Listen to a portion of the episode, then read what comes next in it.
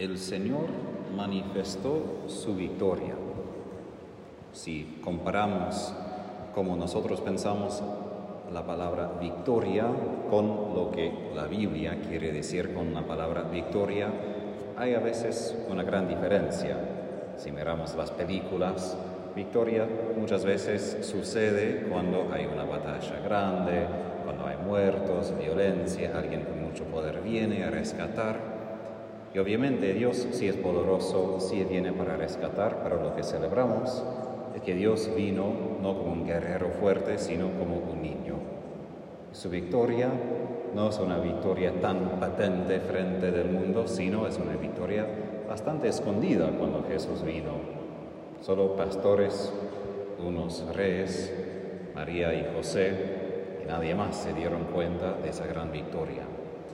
Y lo que quiero apuntar con esto es como la alegoría, la comparación entre esa victoria escondida pero real de Dios en medio del mundo, aun cuando no se da cuenta, y la victoria de Dios en nuestras vidas. En la primera lectura escuchamos que los que permanecen en Jesús, los que permanecen en su Espíritu, no pecan, y los que sí pecan no lo han visto, no lo han conocido.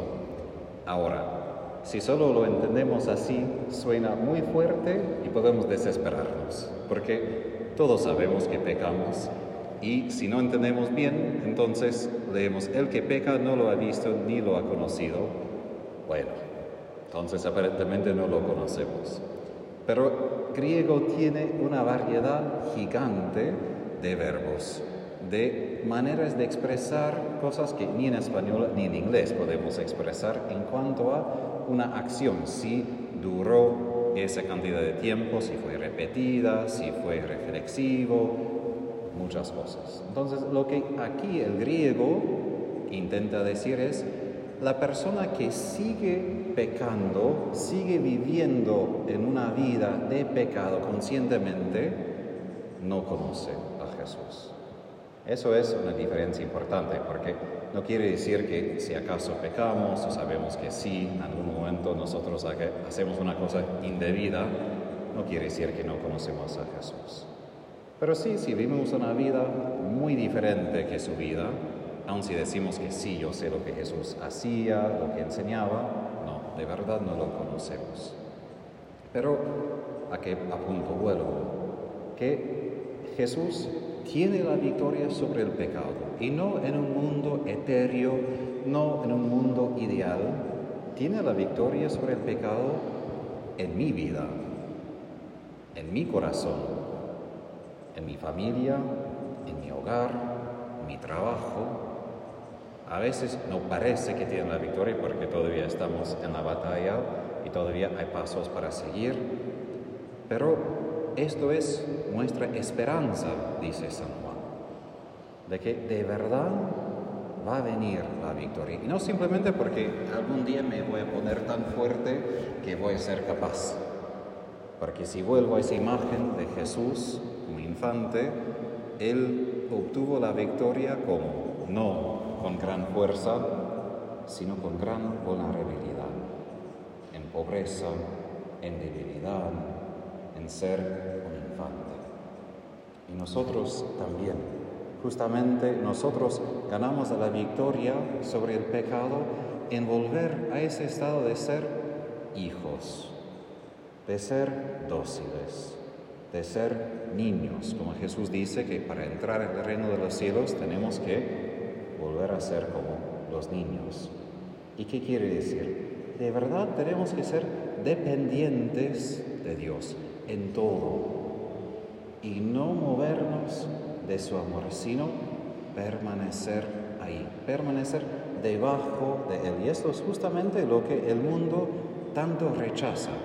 Otra cosa, no intento criticar la traducción, pero solo digo que la traducción al español es a veces no completa, porque lo que dice acá, que el que comete pecado comete también la iniquidad, no tiene que ver con iniquidad.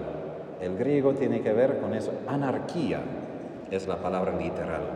Anomía. la persona que comete pecado quiere vivir sin ley, sin regla, sin cualquier persona de arriba que pueda decir eso sí, eso no. Solo quiere vivir según sus propios antojos y esto de verdad es querer ser como Dios porque Dios Padre no tiene nadie de arriba, nadie le dice, mira, tienes que hacer esto, porque Él es el principio, es el origen de todo.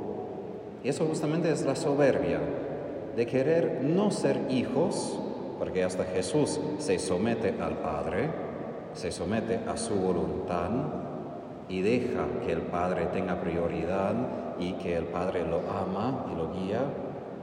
¿Y qué es la anomía, la anarquía? Es ese deseo de vivir sin Padre, de vivir como huérfanos, donde nosotros decidimos lo que queremos. Pero justamente lo que más queremos como seres humanos es el amor. Entonces encontramos a nosotros mismos en una situación difícil, porque a la vez queremos hacer cualquier cosa que se nos antoja, y a la vez queremos recibir amor. Y esto vemos en el mundo que muchas veces con las cosas que piden los demás en ley, en cuanto a cosas que siempre como se repite contra la iglesia, ¿no? Lo que la iglesia enseña, aborto, tipos de matrimonio, tiene que ver muchas veces con personas que a la vez quieren hacer lo que desean y también quieren la aprobación de un padre, quieren la aprobación de alguien que puede decir está bien. Y eso justamente es la cosa que no puede ir juntos. Y ahí, ¿qué hacemos?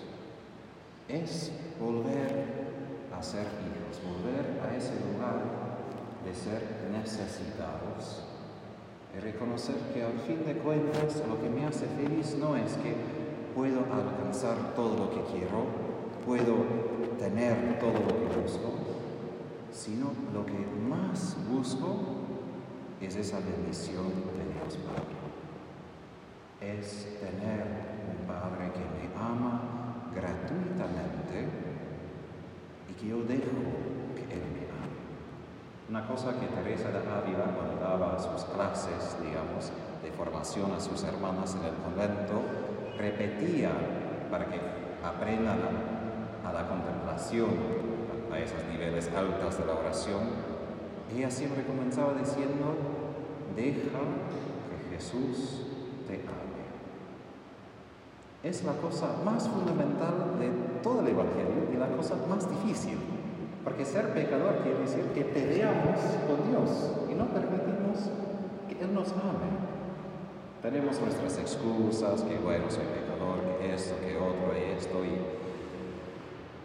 imagino si yo fuese Dios, diría, ya basta, por favor, permíteme amar, porque justamente cuando dejamos que Él nos ame, Él nos purifica de todo pecado.